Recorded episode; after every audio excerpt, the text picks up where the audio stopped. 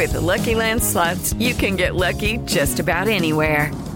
This is your captain speaking. Uh, we've got clear runway and the weather's fine, but we're just going to circle up here a while and uh, get lucky.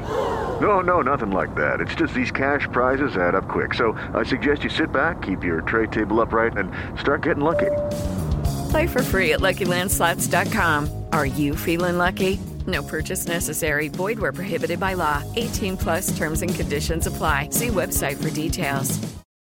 Lunes 4 de octubre, yo soy Alejandro Villalbazo y esta es la información que sirve. Es un escándalo internacional, se llaman los Pandora Papers y ahí aparecen nombres de mexicanos, al menos 3000 Manuel Hernández. De nueva cuenta, la filtración de documentos por el uso de paraísos fiscales ha puesto en jaque a más de uno. Se dio a conocer esta lista de poco más de mil nombres. Aparecen algunos mexicanos como Julio Scherer e incluso Manuel Barlet. También tenemos algunos del ámbito internacional como Shakira, Miguel Bosé, entre otros. COVID-19 los números, Pepe Toño Morales. Gracias, Alex. Efectivamente, tengo información que tiene que ver con el panorama COVID. Fíjate que la semana inicia con el reporte de 211 nuevas muertes. La cifra total ya alcanza 278.801 personas fallecidas.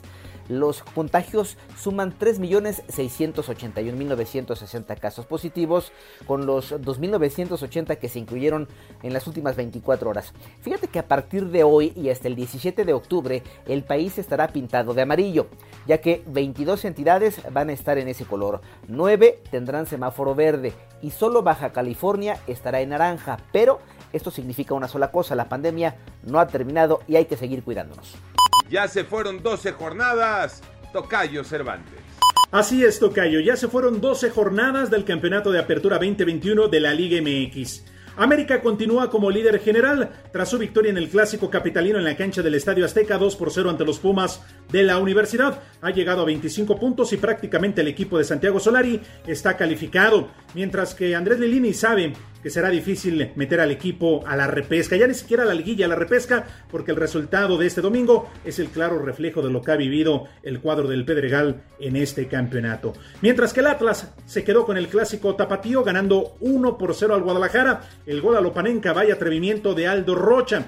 Los ánimos se calentaron, Irán Mier resultó expulsado, lo mismo que el Chicote Calderón, que parece se pasó más tiempo en el estilista el fin de semana que jugando el clásico tapatío. Lo cuestionable es que el Atlas se conformó, sí, con este resultado mediocre, gran parte del partido con dos hombres más en el terreno de juego, y aún así Diego Coca prefirió echar el camión atrás para sacar el resultado. Sí, de lo más destacado este fin de semana, habrá una pausa por la fecha FIFA y después vendrá prácticamente la recta final del torneo.